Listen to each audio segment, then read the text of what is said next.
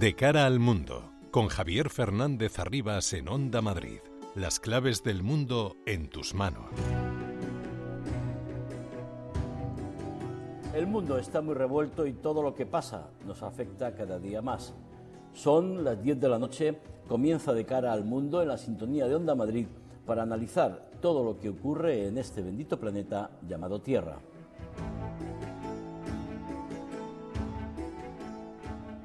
La historia de la humanidad ha ido registrando, con brutales episodios de violencia y guerras, la conformación de los países, de los estados, de las instituciones, las organizaciones, haciendo las leyes, en definitiva, el sistema y la forma que cada conjunto de personas de una determinada región o país ha podido crear y consolidar para su existencia y, sobre todo, para la mejor convivencia posible.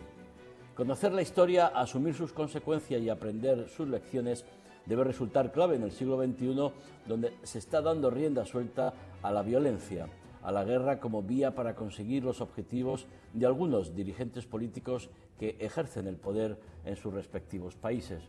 El derecho internacional ha ido forjándose a pesar de las reticencias de los más fuertes y en ocasiones para favorecer su superioridad, pero con el paso de los años y el trabajo y esfuerzo de numerosos y cabales representantes políticos y jurídicos de muchos países, que a ver los ¿eh? se ha consolidado un derecho internacional que debe ser respetado de verdad.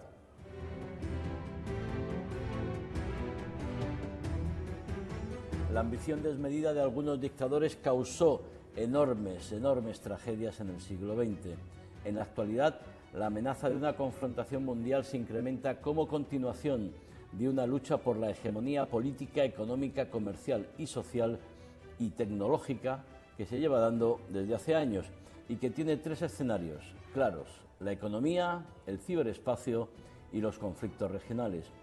Parecía que una pandemia como el COVID, que tuvo en jaque al mundo durante dos años, podía enseñar la necesidad de una mejor relación entre todos los gobiernos y sus dirigentes, fueran de la ideología e intereses que fueran, pero enseguida vino la invasión rusa de Ucrania para devolvernos a la cruda realidad.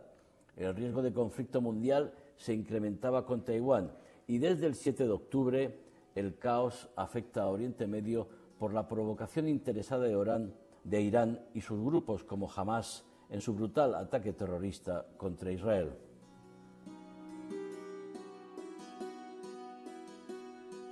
La reacción del gobierno de Benjamín Netanyahu, el gobierno de Israel, prevista incluso por los propios terroristas que lo tenían seguro como objetivo, ha sido una operación militar para liquidar a Hamas en Gaza. Pero no olvidemos que también se pretende acabar con otros grupos afines y financiados por los ayatolas iraníes e impulsados por las brigadas Al-Quds de la Guardia Revolucionaria en lugares como Cisjordania, Líbano, Yemen, Siria e Irak. No va a ser nada fácil lograr este objetivo sin evitar un enfrentamiento abierto con Irán, lo que supondría una escalada de proporciones incalculables. O podremos ser tan habilidosos o los iraníes tan cautelosos de evitar esa confrontación. Pero en cualquier caso, una vez neutralizada una organización terrorista como Hamas, que implantó una dictadura en Gaza en 2007 expulsando a los palestinos de Al-Fatah, la solución debe incluir la creación de un Estado palestino, pero eso sí, con unas condiciones, unas condiciones muy claras. Un gobierno renovado, un gobierno legitimado y sin la influencia iraní, un gobierno que sea viable y que garantice la seguridad de Israel. Ya sé que es muy, muy complicado, pero la solución, además de la desaparición de la influencia de Irán en toda esa región y en el mundo entero, la solución implica la desaparición de grupos terroristas, pero también implica un Estado palestino.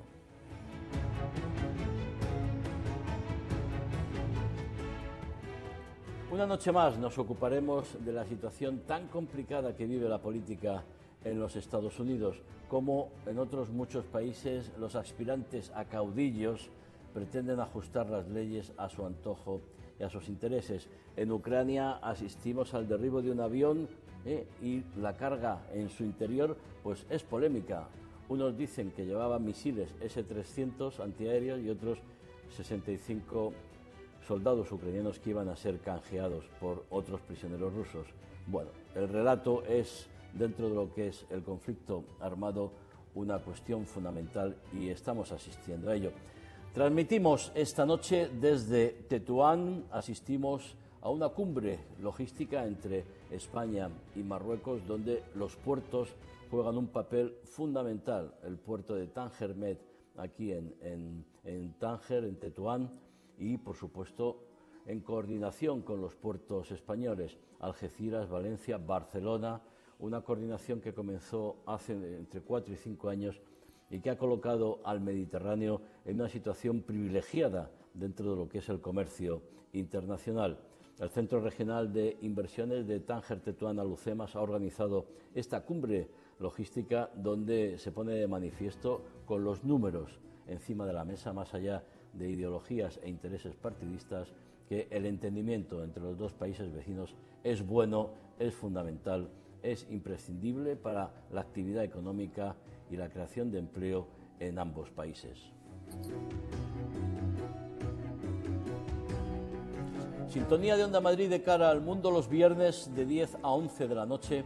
Les habla Javier Fernández Arribas con la asistencia técnica de José Manuel Hoyo. Los asuntos más relevantes de estos últimos días los resumimos en titulares con José María Martín y Álvaro Escalonilla.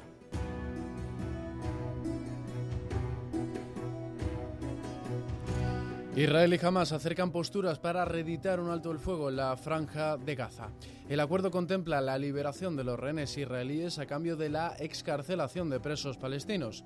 Israel permitiría además la entrada de alimentos y suministros médicos en un enclave en el que han muerto ya más de 25.000 personas, mientras las fuerzas israelíes intensifican su campaña en Han Yunis, la segunda ciudad más grande de Gaza. China presiona a Irán para que detenga los ataques de los hutíes a las embarcaciones en el Mar Rojo. El canciller chino Wang Yi y el asesor de Seguridad Nacional de Estados Unidos Jake Sullivan se reunirán en Bangkok. China transmitió este martes su profunda preocupación por la creciente tensión en el Mar Rojo, pero recordó que el Consejo de Seguridad de Naciones Unidas no ha ordenado el uso de la fuerza contra Yemen. Rusia acusa sin pruebas concluyentes a Ucrania de derribar a la altura de Belgorod un avión que transportaba a 65 prisioneros de guerra ucranianos que al parecer iban a formar parte de un intercambio. Volodymyr Zelensky ha acusado al Kremlin de utilizar este incidente con fines propagandísticos mientras los servicios de inteligencia ucranianos investigan lo sucedido. Condenado a cuatro años de cárcel en Rusia, el ultranacionalista Igor Girkin, uno de los críticos principales de Vladimir Putin. El coronel del FSB, más conocido como Strelkov, desató la guerra en el Donbass en 2014 y estuvo implicado en el derribo del vuelo MH17 de Malasia Airlines sobre Ucrania en agosto de ese mismo año. Sus comentarios negativos sobre el rumbo que había tomado la invasión motivaron la persecución judicial en su contra. Donald Trump gana las primarias en Nuevo Hampshire y fuerza la retirada de Ron DeSantis de la carrera por la nominación republicana. Nikki Haley queda como única rival en pie contra el expresidente. La ex embajadora de Estados Unidos ante la ONU promete mantener su campaña como mínimo hasta las primarias del próximo 24 de febrero en su estado natal de Carolina del Sur. Alabama ejecuta al primer preso con gas nitrógeno. Kenneth Eugene Smith fue ejecutado asfixiándolo con gas nitrógeno, un método nunca probado en el país y que llega después de un periplo judicial de años. Condenado a pena de muerte por asesinar a una mujer por encargo en 1988, Smith fue declarado muerto tras 15 minutos inhalando este gas, un método polémico que organizaciones como la Oficina del Alto Comisionado de las Naciones Unidas para los Derechos Humanos consideran estaría en los límites de ser considerado tortura. El Consejo Constitucional de Francia tumba el 40% de las disposiciones comprendidas en la ley de inmigración de Macron, entre ellas la cláusula que restringía el acceso a prestaciones sociales a los ciudadanos extranjeros. La legislación salió adelante en diciembre con los votos a favor de la derecha y de la extrema derecha en la Asamblea Nacional. El primer ministro indio, Narendra Modi, inaugura el templo hindú de Ayodhya. Ram Mandir, considerado el Vaticano hindú, lleva tres décadas en construcción y abrirá sus puertas a tan solo unos meses de las elecciones generales del país. La multimillonaria inversión ha sido la causa de la demolición de muchas zonas de la ciudad, incluyendo una antigua mezquita del siglo XVI en uno de los sitios religiosos más controvertidos de la India. El Banco Central de China recortará medio punto porcentual la cantidad de, dinero en la reserva que deben mantener sus bancos. La reducción pretende impulsar el crédito chino y sostener el mercado bursátil en un momento delicado para su economía. El gigante asiático afronta un escenario de deflación, el declive del sector inmobiliario y la debilidad de la confianza de los inversores. Y los sindicatos echan el primer gran pulso al gobierno de Javier Milei. Miles de trabajadores se han echado a las calles de Buenos Aires en una media jornada de huelga general convocada por la Confederación General del Trabajo contra sus primeras medidas económicas como la ley Omnibus y el decreto de necesidad y urgencia. Los manifestantes han recorrido la Avenida de Mayo al grito de La patria no se vende. De cara al mundo en Onda Madrid. ¿Necesitas una furgoneta? En onefurgo.com te ayudamos. Alquilar una de nuestras furgonetas es rápido y sencillo. Descubre entre toda nuestra flota cuál es la furgoneta que más se adapta a tus necesidades, ya sea porque quieres mover materiales o hacer una mudanza. En OneFurgo siempre una furgoneta a tu disposición. La furgoneta que buscas está en OneFurgo. Más info en onefurgo.com. Un administrador de fincas colegiado es mucho más. Es tranquilidad, porque en mi comunidad estamos al día de las inspecciones. Es rentabilidad, porque un buen mantenimiento del edificio revaloriza mi vivienda. Confía la gestión de tu comunidad a un administrador de fincas colegiado, Colegio Profesional de Administradores de Fincas de Madrid. Somos mucho más. En un contexto de crisis hay muchas familias que están atravesando graves dificultades para atender sus necesidades más básicas. Hoy toca dar una respuesta urgente y directa a los hogares más afectados. Tú también puedes estar donde toca. Hazte socio o socia de Cruz Roja Entra en cruzroja.es o llama al 900-104-971. De cara al mundo, con Javier Fernández Arribas en Onda Madrid.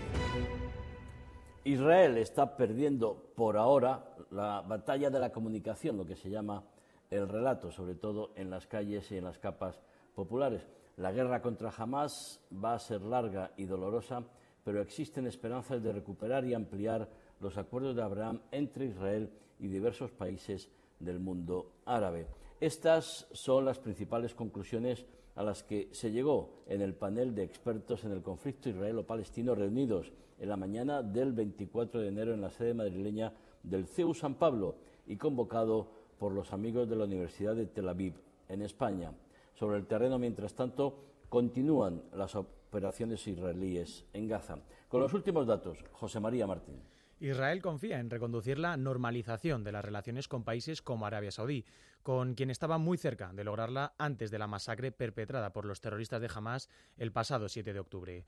Aunque, como apuntabas Javier, la situación es cada día más complicada para los israelíes que empiezan a encontrar voces críticas con el desarrollo de la guerra.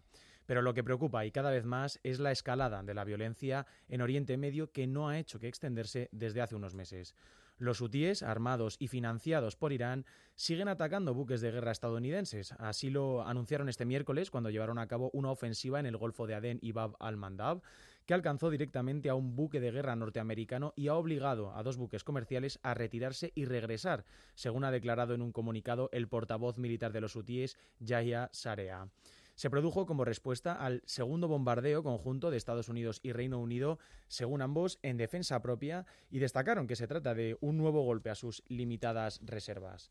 En Israel se vivió un nuevo episodio de terror con el ataque de dos palestinos en la ciudad de Ranana, en el centro de Israel, donde atropellaron de forma intencionada y apuñalaron a los peatones, entre ellos alumnos de un colegio.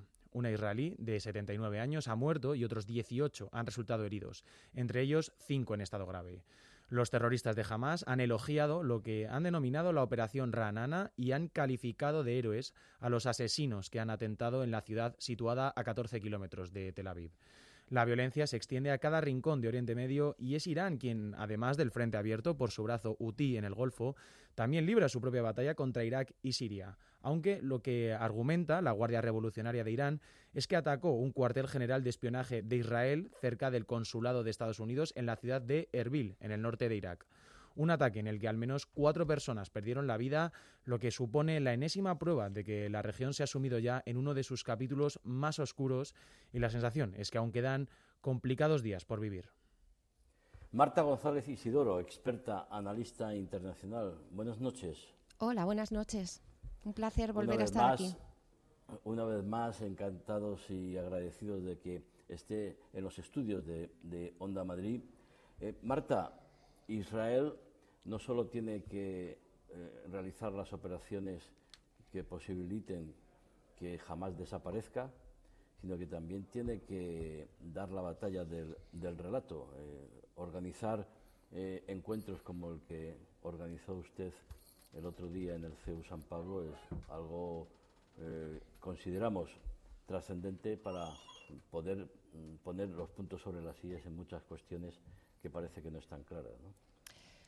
El acto que se organizó el jueves, que eh, son, era la culminación de una serie, de una jornada eh, que empezó el día anterior con una serie de encuentros más selectos, más selectivos, con Em, periodistas, con profesores, con académicos, eh, tenía, tiene, tiene por, eh, tenía por, por, objetivo no solamente dar una mm, visión mucho más realista de lo que está pasando en Oriente Medio en este momento, eh, fuera ya de o quitando los elementos puramente emocionales, ideológicamente sesgados y por otro lado eh, poner en alza la comunidad eh, universitaria que debe ser el lugar donde las confrontaciones ideológicas, independientemente de lo que uno piense, eh, tiene que ser el espacio donde em, el, ámbito del conocimiento sea el lugar donde se puedan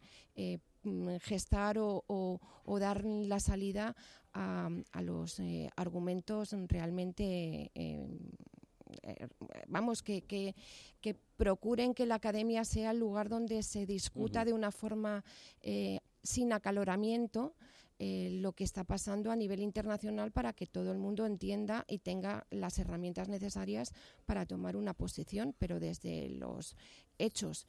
Y el panel estaba precisamente muy compensado en el sentido de traer personas muy potentes desde Israel que conocen muy bien la situación desde el punto de vista político, geopolítico, social, estratégico, pero también con personas de, desde de aquí de España que tienen una visión también muy realista de los conflictos internacionales, del lugar que ocupa eh, la geopolítica en este momento y que han explicado desde el ámbito del derecho internacional y de la geopolítica lo que está pasando, lo que estamos viviendo a nivel global, que va más allá de un conflicto eh, local entre Israel y, Hamas.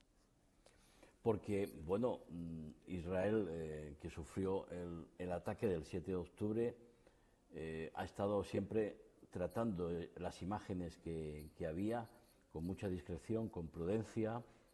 Sin embargo, eso no tiene mm, un comportamiento similar en, el otro bando, donde las imágenes de, los niños en los hospitales sangrando, las mujeres, y creo que en ese sentido mm, la decisión cuál debe ser, tratar las cosas con la mayor seriedad y rigor posible o ante el populismo que se está utilizando mm, pues también eh, ir, a, la batalla con las mismas armas y, y bueno y sacar a la luz todo lo que hay que es mucho lo que nosotros hemos visto con la condición de no publicarlo y que son imágenes duras y que bueno deben salir a, la luz porque luego cuando se, se trasladan los búnkeres que hay en, Gaza debajo de los hospitales, las escuelas, etcétera, eso quizá luego no tiene la repercusión que debería tener.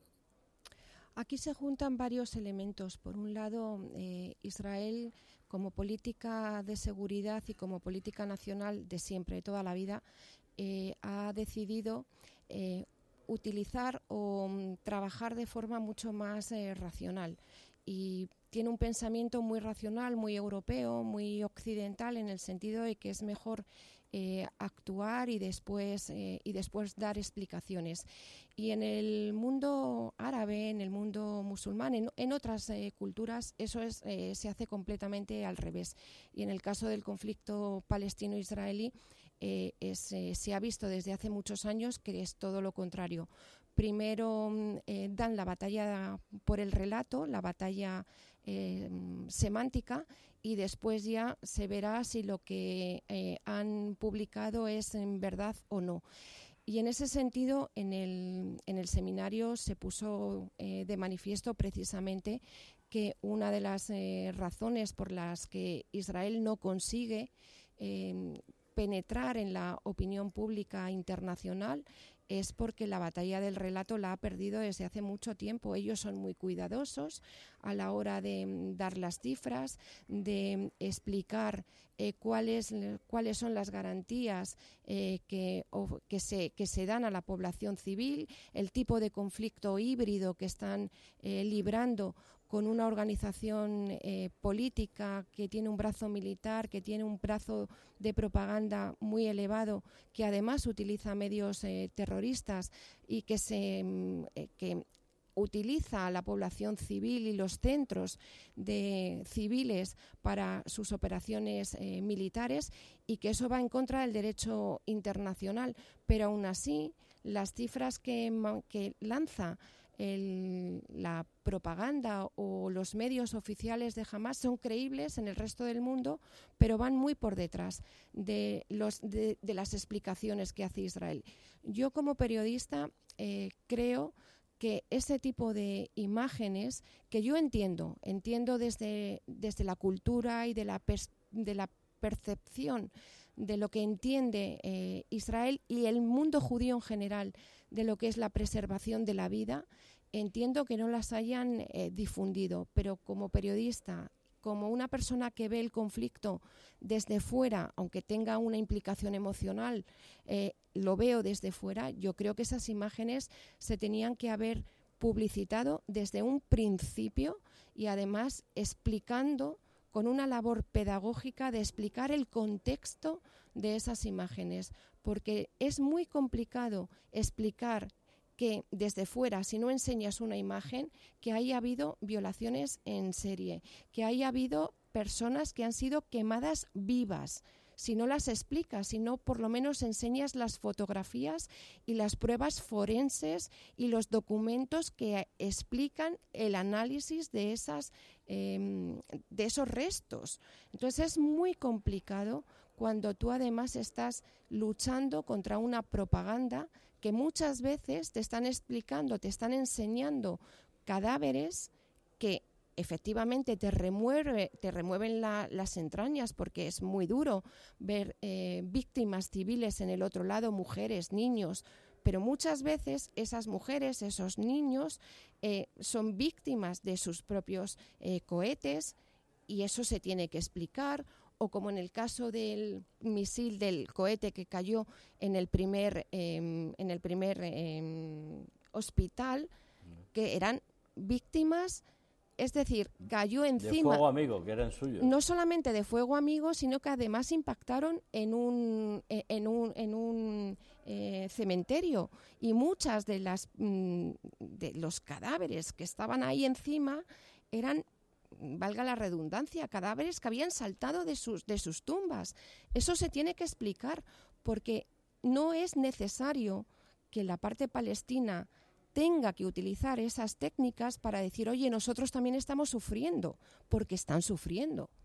Y eso es una, es, es una desgracia en esta, en esta guerra. Es que, Marta, eh, uno de los objetivos del ataque de Hamas del 7 de octubre, pues eso, inspirado además y respaldado por Irán y algún, algún que otro país eh, eh, rusófono, por no, por no decirlo más claro, eh, ese, el objetivo era que Israel atacara, atacara Gaza sabiendo las consecuencias que eso iba a tener y pusiera Gaza patas arriba y evitar una serie de mm, avances políticos muy relevantes como era el establecimiento de relaciones, el reconocimiento de Israel por parte de Arabia Saudí, por ejemplo. Es que eh, el ataque del 7 de octubre, que tuvo esa magnitud de salvajismo y de barbarie tan, tan brutal, tan, tan inhumana, tan inhumana, tenía precisamente esos objetivos. Desde el punto de vista interno, eh, tenía el objetivo de, constituirse jamás como el adalid de la causa palestina y volver la causa palestina al escenario a ser eh, parte del escenario internacional, de la discusión del escenario internacional. Por otro lado, neutralizar y acabar con la autoridad palestina, que está muy eh, deteriorada en la parte de Cisjordania, y, ser también el, unificador de la causa palestina en esa zona, em, pero además servir en el objetivo más grande, más general de Irán en su avance en la región. Y, uno de los objetivos de Irán en la región es precisamente quebrar ese eje que se estaba empezando a gestar en el mundo suní con Israel a la cabeza y los estados eh, del Golfo y muy próximo el acuerdo que estaba ya prácticamente firmado entre Arabia Saudí e Israel, porque lo que significa, lo que está detrás de todo eso es el reconocimiento de Israel en la región y que haya una parte de la región de Oriente Medio que quiere dar eh, un pasar página en este conflicto, que quiere avanzar, que quiere modernizarse y que además, eh, amparado también por el auge demográfico de una población que no ha vivido los conflictos anteriores, quiere vivir de la manera en la que se vive también en el resto de Occidente. Y eso es lo que ha quebrado Irán con una serie de países que mm, posiblemente, mm, con toda seguridad, eh, bueno, pues Corea del Norte, Rusia, China en parte, y con todo este grupo que encabeza lo que se está llamando ahora mismo el sur, global, lo que se está buscando o, eh, eh, gestando es una nueva ruptura, una nueva quiebra en el escenario global con los países occidentales, por un lado, en decadencia, con un sur global eh, muy avanzando y con países regionales, potencias regionales que abogan por el conflicto. Irán es una de esas potencias que aboga por el por eh, avanzar desde el punto de vista de la hegemonía regional mediante el conflicto en Oriente Medio. Porque, claro, eh, cuando tú te intentas posicionar e, intentas analizar, oiga, aquí los verdaderos enemigos son los grupos terroristas y quienes les amparan, les apoyan, les financian, incluso les crean, ¿eh? por ejemplo, los hermanos musulmanes, por ejemplo, eh, Irán, etcétera, etcétera. Y claro, a mí tampoco me gusta que mueran niños ni mujeres eh, palestinas en, en, Gaza, pero oiga, eh, los verdaderos enemigos no es Israel, que es una democracia y, está regida con un gobierno que, bueno, ahora te preguntaré si consideras que el, gobierno de Netanyahu puede continuar o no puede continuar, pero en ese sentido Oiga, eh, los palestinos son los palestinos, aunque ya sé que tu opinión eh, está un poquito eh, pesimista en cuanto a la, a la, capacidad y a las opciones de que pueda haber un Estado palestino, es decir, una convivencia con unas condiciones muy claras y sobre todo con garantías de seguridad de verdad y viabilidad para el Estado palestino, pero que en un momento determinado hay una demagogia, una propaganda que quiere meter a todo en un mismo saco, o estás a favor o estás en contra, eres mi enemigo eres mi amigo. No sé si este, esta deriva nos puede llevar a, o, debemos evitar que, nos supere esta, esta, esta deriva que pretenden algunos para, para lograr sus propios intereses. No sé si me he explicado bien. Yo creo que mm, eh, tenemos que ver la situación en perspectiva. Eh, esto es como un puzzle. En el momento en que eh, falta una pequeña pieza, se te descompone todo y no ves la imagen em, real de lo que te quiere transmitir. Oriente Medio tiene sus propias reglas, tiene sus propias pautas y sus propios tiempos y mm, yo creo que al final todo se va a reconducir. Mm, yo creo que eh, hablar de un Estado palestino en este momento eh, no es posible. No es posible porque, primero, no hay un interlocutor.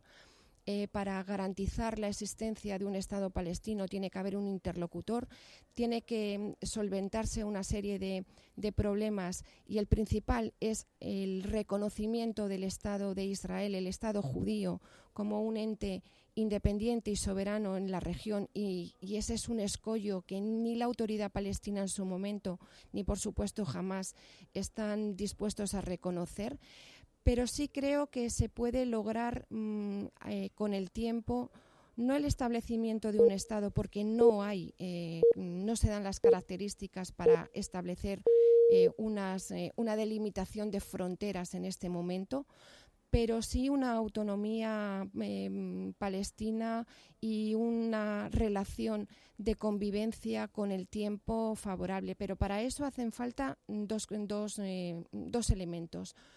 Por un lado, encontrar un líder eh, un liderazgo que sea capaz de, ser pragmático, de que sea capaz de aglutinar a todas las sensibilidades que hay en el, dentro del movimiento palestino, que aunque sea, eh, no sea el mejor amigo de Israel, sea capaz de entender que Israel está en la región y se va a quedar y que no, no, no es posible acabar con, con, el, Estado palestino como eh, el Estado de Israel como existe.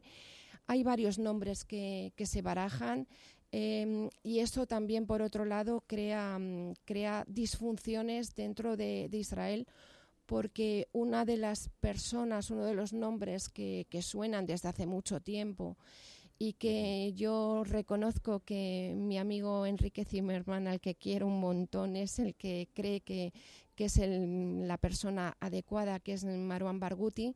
Eh, yo tengo mis, eh, mis dudas porque Marwan Barghouti eh, o, aprende de lo que le ha pasado a, a, a Silwan o se podría convertir con el tiempo con otro Silwan, es decir, el preso de eterno, 20 años en una cárcel israelí que parece que es eh, un cordero y que cuando sale se convierte en, un lobo, ¿no? Yo tengo mis dudas con, él, pero sí reconozco que entre las dos personas que, en este momento podrían ser las que aglutinen a la causa palestina, que son Barghouti y Daglan, yo me inclino más por Daglan creo que es muchísimo más pragmático, no me gusta, pero creo que es la persona que en este momento podría eh, ser el facilitador de una convivencia y de una regeneración de la sociedad palestina, porque la sociedad palestina está profundamente herida, profundamente herida. ha, estado secuestrada por Hamas durante muchísimos años. Ha estado permeada. Eh, no exactamente, no solamente jamás. Em, los palestinos llevan muchos años secuestrados y heridos tanto eh, eh, desde los movimientos islamistas como los, em, los que se llaman más pragmáticos por un sistema educativo profundamente letal que les enseña desde la cuna a odiar en lugar de pasar página y en lugar de crear. Eh, están y, a eso a eso me refiero. Se tiene se tiene que dar una vuelta radical al sistema educativo palestino y ahí la culpa la tiene Naciones Unidas y en concreto la eh, organización de la UNRWA. Y yo creo que en este momento sí hay una regeneración por parte de la UNRWA y una respuesta de querer ayudar desde las instituciones internacionales a, cicatrizar esas heridas, a acompañar al pueblo palestino, a que miren hacia adelante, a que dejen atrás el odio y que, porque la sociedad israelí y las asociaciones palestinas de concordia son muy activas dentro de, dentro de Israel. Por lo tanto, si son capaces de que se acompañen mutuamente, hay esperanza. Y hay esperanza porque a nivel político amplio, eh, en las altas esferas, el proceso este de reconocimiento de Israel y de reconducir, de reconducir los acuerdos de Abraham están en marcha. Hay un paréntesis, pero no una ruptura y yo creo que en ese sentido hay esperanza. Pedro González, eh, periodista, fundador de Euronews y Canal 24 Horas, colaborador de la revista Atalayar. Pedro, buenas noches. Buenas noches, Javier. Pedro, eh, tú estuviste el otro día en, esta jornada. Quería saber un poco el análisis, tu impresión. Estábamos hablando con Marta. Eh, ¿Tú crees es posible, no es posible? ¿En qué condiciones la regeneración de la sociedad palestina, como planteaba Marta, un Estado palestino fundamental si queremos tener cierta estabilidad en, en la región, reconocimiento de, de, Israel sin tapujos y unas relaciones con Arabia Saudí, por ejemplo. ¿Cuál es tu, tu análisis después de asistir el otro día a esta jornada? Bueno, yo creo que es imprescindible, naturalmente, ese Estado palestino, o como se le quiera llamar, para que pueda haber verdaderamente eh, una estabilidad y, un, y, una continuidad cierta en, en, en, esa región de Oriente Medio. Lo que me parece además es que yo creo que ya hay, ya hay planes, planes de posguerra. Es decir, en cualquiera de los casos, el gran nivel que se mostró en el, en el, en el panel este de, de este seminario, eh, para mí lo más importante no fue simplemente lo que se dijo, que fue mucho y muy importante, sino luego las conversaciones eh, que se tuvieron a nivel de pasillo y, y en otros encuentros. ¿no? Y a mí me parece que sí es verdad que en los análisis que se hacían eh, hay algo fundamental y un poco también lo apuntaba Marta de alguna manera antes. ¿no?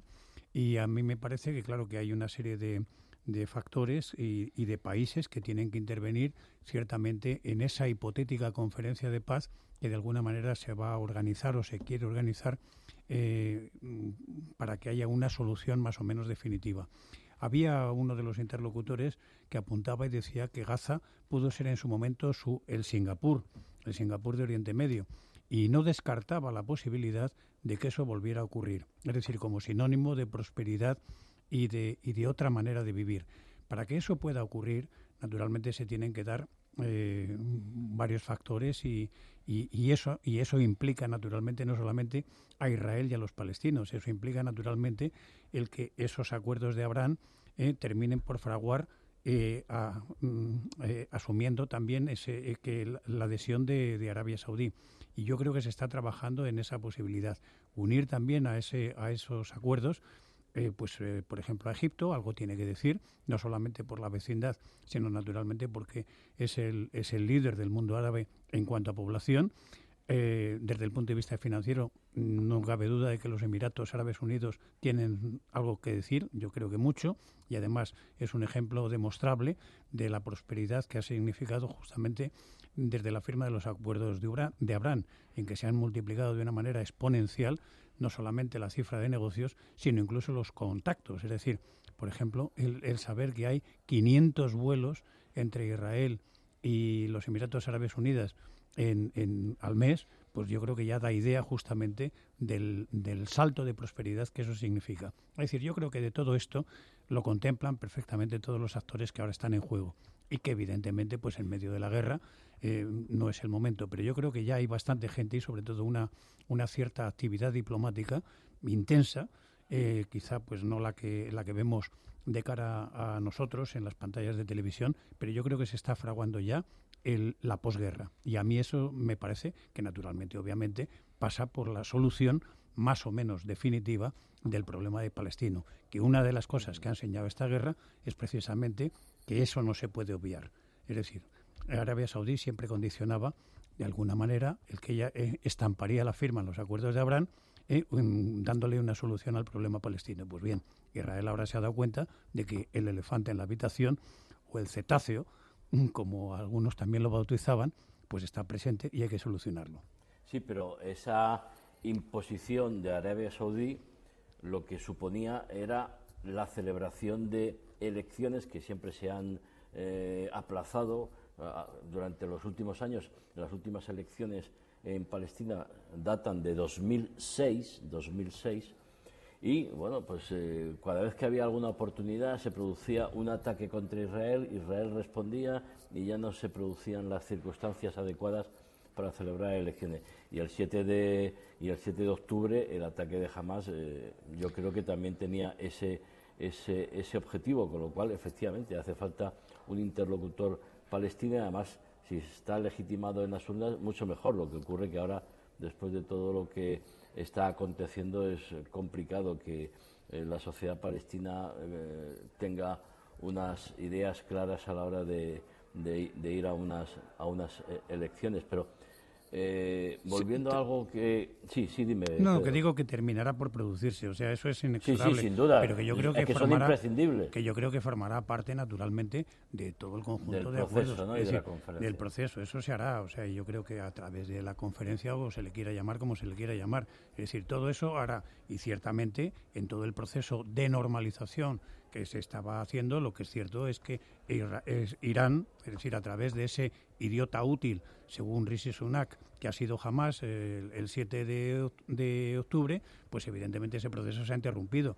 Pero naturalmente, bueno, también eran los ingleses en, las escuelas diplomáticas que les enseñaban eso de que cuando las cosas estaban mal, lo mejor era que estuvieran mal del todo para empezarlas a arreglar. Quizá lo mejor, y no es una ironía, ¿no? Ahora mismo pues están las cosas realmente tan mal con esa, con esa guerra en Gaza que a lo mejor ahora es la oportunidad de que todo eso se solucione de una vez en vez de tener el problema enquistado y sin solucionar. Una, una última cuestión, Marta. Eh, Netanyahu, ¿cómo eh, observas eh, se mantendrá en el gobierno, no se mantendrá? Eh, tiene además el tema de la reforma judicial tiene los rehenes, los familiares haciendo muchísima presión. ¿Cuál es tu valoración sobre esto? Hombre, la sociedad israelí está unida en el sentimiento de querer acabar cuanto antes con la amenaza que supone no solamente Hamas en, Gaza, sino también Hezbollah en el norte y, y los problemas eh, derivados también de seguridad que vienen desde Cisjordania pero por otro lado tienen muy claro que, mm, que por encima de todo quieren que los rehenes vuelvan a casa. Y eso porque quieren quieren tener de, vuelta a sus a sus ciudadanos porque las lo que se sabe los testimonios que están contando los eh, supervivientes son tan escalofriantes que cuanto más tiempo pasen los eh, los rehenes en, manos de, de Hamas, más tiempo se pierde o se pierde más la esperanza de recuperarlos con vida y sobre todo de que el, problema, como apuntaba eh, Pedro, el problema palestino se resuelva. El gobierno israelí está en esas circunstancias de tener que elegir entre una ofensiva militar eh, más agresiva o mm, ceder ante, ante una opinión pública que cada vez es más hostil al gobierno. Afortunadamente, yo lo dije aquí hace tiempo, antes de la última vez que estuve aquí, eh, Netanyahu es un, es un ave fénix, es un superviviente nato, pero eh, la gestión de esta guerra va a ser definitiva.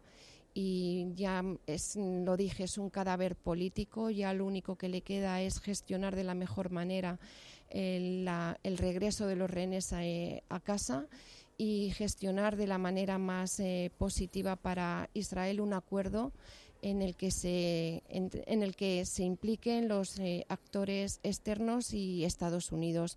Los elementos más extraños, más extravagantes, más radicales del gobierno, como Smotrich o Gimbigir, están fuera de la del proceso de toma de decisiones. Eso es muy positivo y en este momento eh, el gobierno tiene, la, tiene, em, tiene grandes eh, riesgos de caer.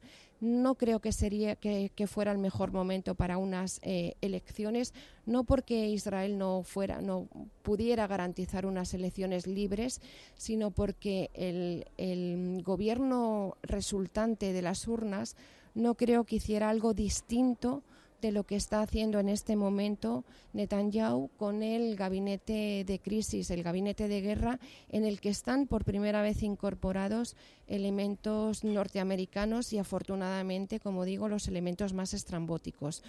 Pero cuando acabe, cuando acabe, pasen unos meses, eh, si no se resuelve la situación de los rehenes, el gobierno tiene posibilidades muy altas de caer y de ser sustituido por eh, otros eh, miembros del gobierno que tienen, eh, tienen unas simpatías por parte de la población, pues como el, el actual ministro de Defensa, es decir, hay personajes que están en el gabinete, en el gabinete de crisis que tienen las simpatías de, generales de la población, que no van a hacer nada distinto de lo que se está haciendo ahora, pero por lo menos causan menos.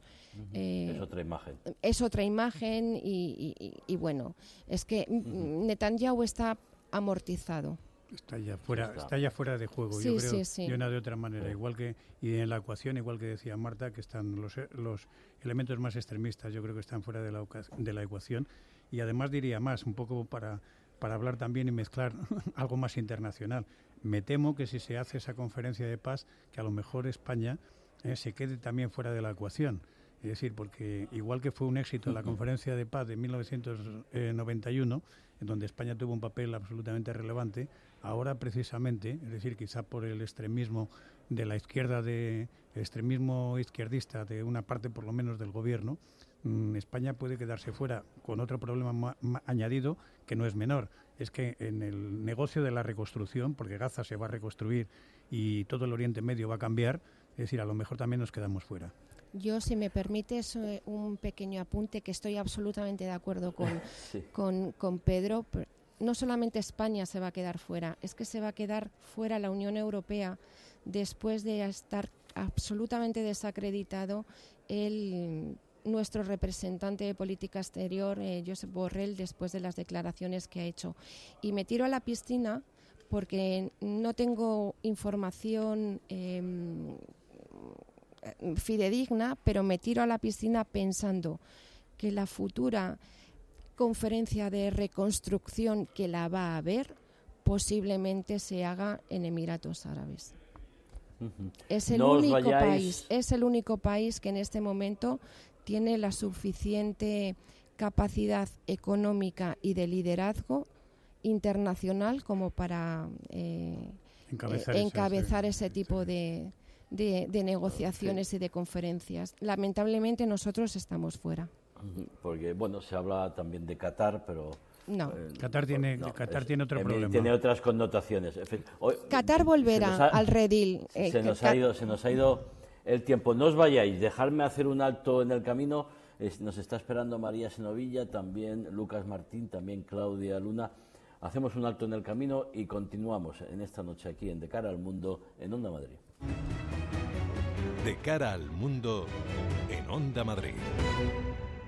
Asesoría Grupo Neopime, tu asesoría de confianza desde hace más de 15 años, ahora más cerca de ti. Tu empresa estará en las mejores manos. Nuestro personal altamente cualificado se pone a tu disposición desde ya. Infórmate en gruponeopime.es. Grupo Neopime, asesoría, gestoría con mayúsculas. En un contexto de crisis hay muchas familias que están atravesando graves dificultades para atender sus necesidades más básicas. Hoy toca dar una respuesta urgente y directa a los hogares más afectados. Tú también puedes estar donde toca. Hazte socio o socia de Cruz Roja. Entra en cruzroja.es o llama al 900-104-971. De cara al mundo, con Javier Fernández Arribas en Onda Madrid. Seguimos, eh, Álvaro Escalonilla había preparado un, informe completo y muy interesante, pero se nos ha ido el tiempo, Álvaro, discúlpame. Tenemos a María Senovilla, periodista, colaboradora de la revista Talayar y de otros medios, que además que acaba de volver a Ucrania, acaba de volver a, Kiev. María, buenas noches. Buenas noches, Javier. ¿Echabas de menos Ucrania? Has pasado demasiado tiempo en España que has vuelto enseguida a Ucrania. Bueno, no te creas que he llegado a desconectar eh, estando en España porque lo hemos contado aquí en estos micrófonos. La guerra se ha intensificado de una manera desde que ha empezado el año que es imposible desconectar de lo que está sucediendo aquí a pesar de que ahora ya no se vea por la televisión. ¿Qué ha pasado con, tenemos poco tiempo María, eh, con ese avión? ¿Qué, cuál es eh, lo que tú estás captando allí en Kiev? ¿Qué es lo que puede haber ocurrido? ¿Es un elemento más de propaganda, de el relato famoso a la hora de los contendientes intentar llevarse el asco a su sardina?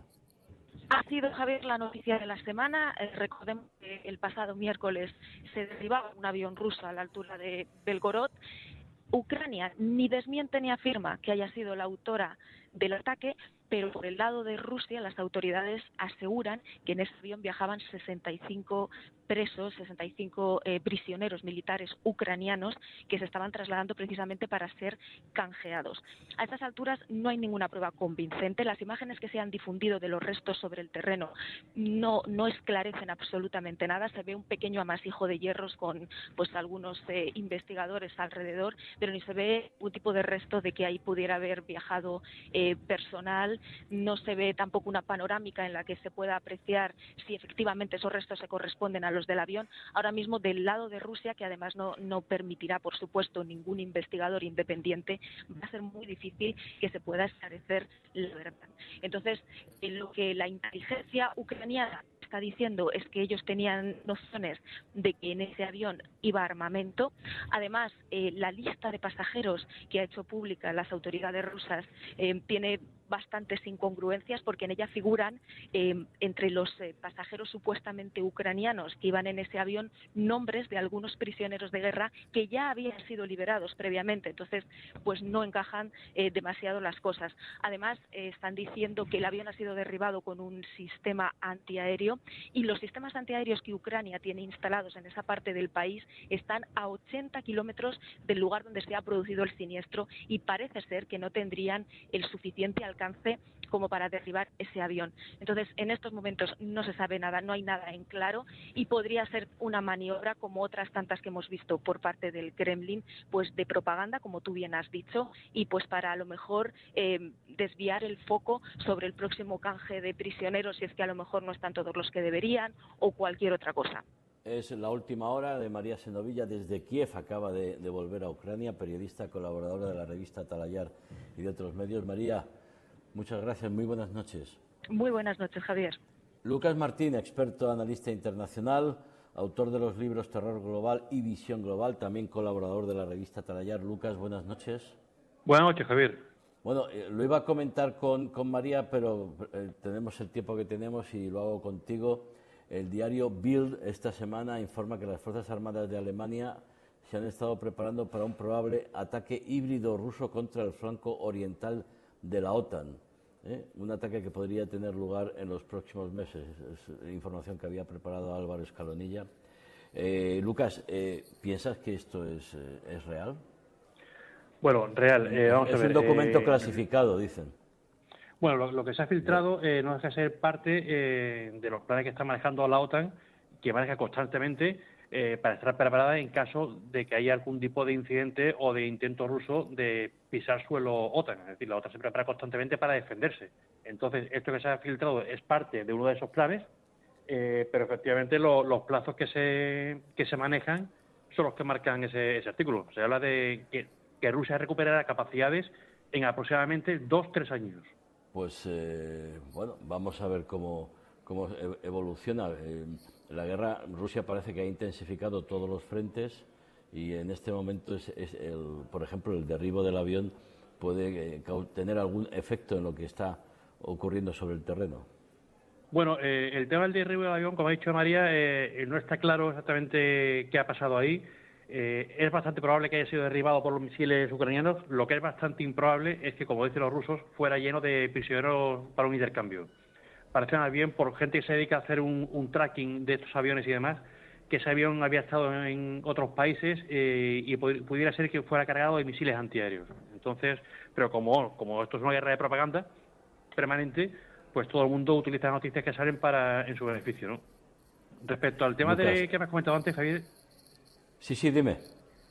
so- solamente quería incidir en que estos planes no son exclusivos de Alemania. Hay que recordar que España, precisamente, esta semana pasada ha enviado ya el primer contingente de tropas que van a estar desplegadas en Eslovaquia.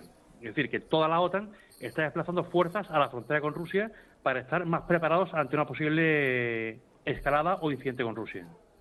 Y han comenzado ya, si- y han comenzado ya, Sí, si sí, me permitís intervenir, y han comenzado ya Claro. los primeros movimientos de las maniobras más gigantescas de la OTAN prácticamente pues desde, desde la caída del desde la caída del muro y del comunismo, ¿no?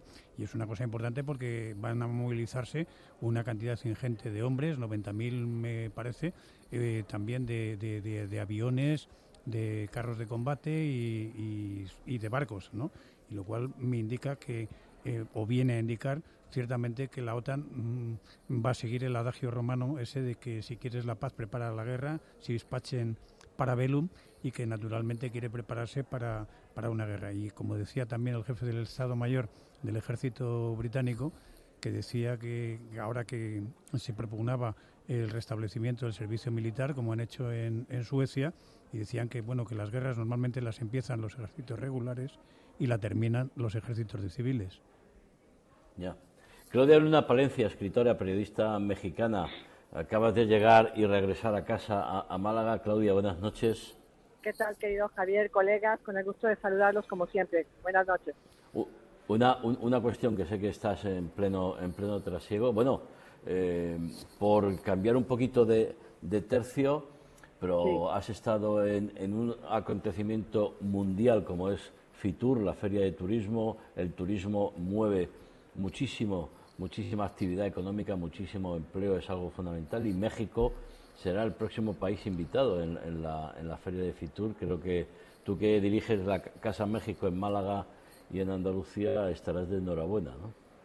Ha sido una semana apoteósica de eventos, de ver bueno, la cantidad de profesionales que se han acercado estos días, eh, estos 1.300 millones de personas que viajaron en 2023, unos datos muy halagüeños de que este 2028 eh, no solamente se recuperen los niveles que se tenían previos a la pandemia, sino que inclusive datos es de que se superen en un 30-35%.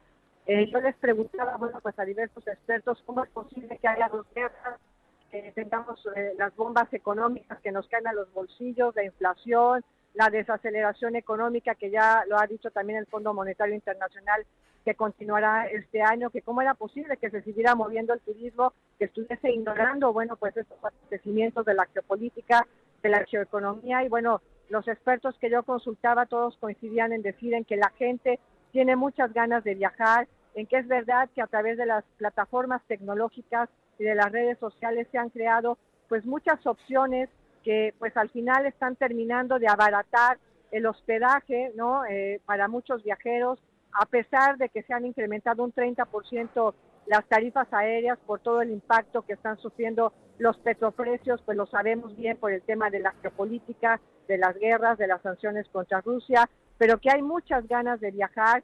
Y, bueno, lo hemos visto con España, estos 84 millones eh, de, viajeros internacionales, los 45 millones de viajeros que ha recibido eh, México. Y bueno, por supuesto, pues muy de plácemes porque eh, esta llamada industria sin chimeneas pues está generando casi el 18% del PIB mundial y va a seguir creciendo y está dando mucho empleo y está ayudando a muchos sectores y a muchas economías, o en este caso la española, para que no entremos pues en el túnel de la de la llamada recesión, ¿no? Importante el ranking eh, en el cual pues estamos los países.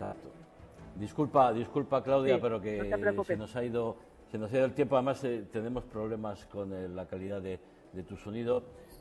bueno, despedir a Marta, a Lucas, a Claudia, pero Pedro, antes de despedirte, bueno, yo estoy en, Tetuán, lo decía al principio del programa, la cooperación en materia logística, los puertos, que son esos eh, elementos fundamentales en el comercio internacional.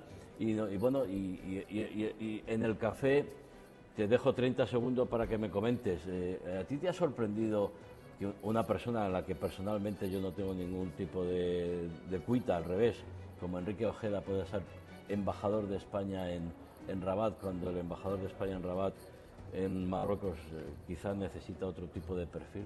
Pues no lo sé, o sea, pero Más que sea socialista y del PSOE. Bueno, pero yo creo que en cualquiera de los casos es un diplomático que ya ha acreditado suficientes capacidades en otros en otros puestos y bueno, no tiene por qué no tiene por qué no, no, no hacerlo bien justamente y reforzar esas relaciones entre Marruecos y España.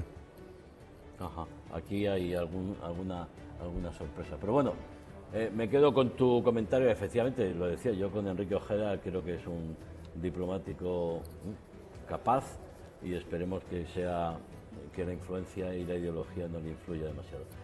Bueno, lo dicho, Pedro, Claudia, Lucas, Marta, muchísimas gracias una noche más y que tengáis un buen fin de semana. Hasta luego. Muchas gracias.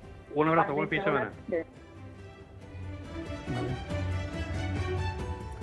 A punto de dar las 11 de la noche de este viernes 26 de enero, hasta aquí de cara al mundo de esta noche en Onda Madrid, ponemos las claves del mundo en sus manos. Esta noche, insisto, desde Tetuán asistimos a la cooperación entre España y Marruecos en el ámbito logístico muy, muy relevante y con una trascendencia y una repercusión realmente a tener muy en cuenta.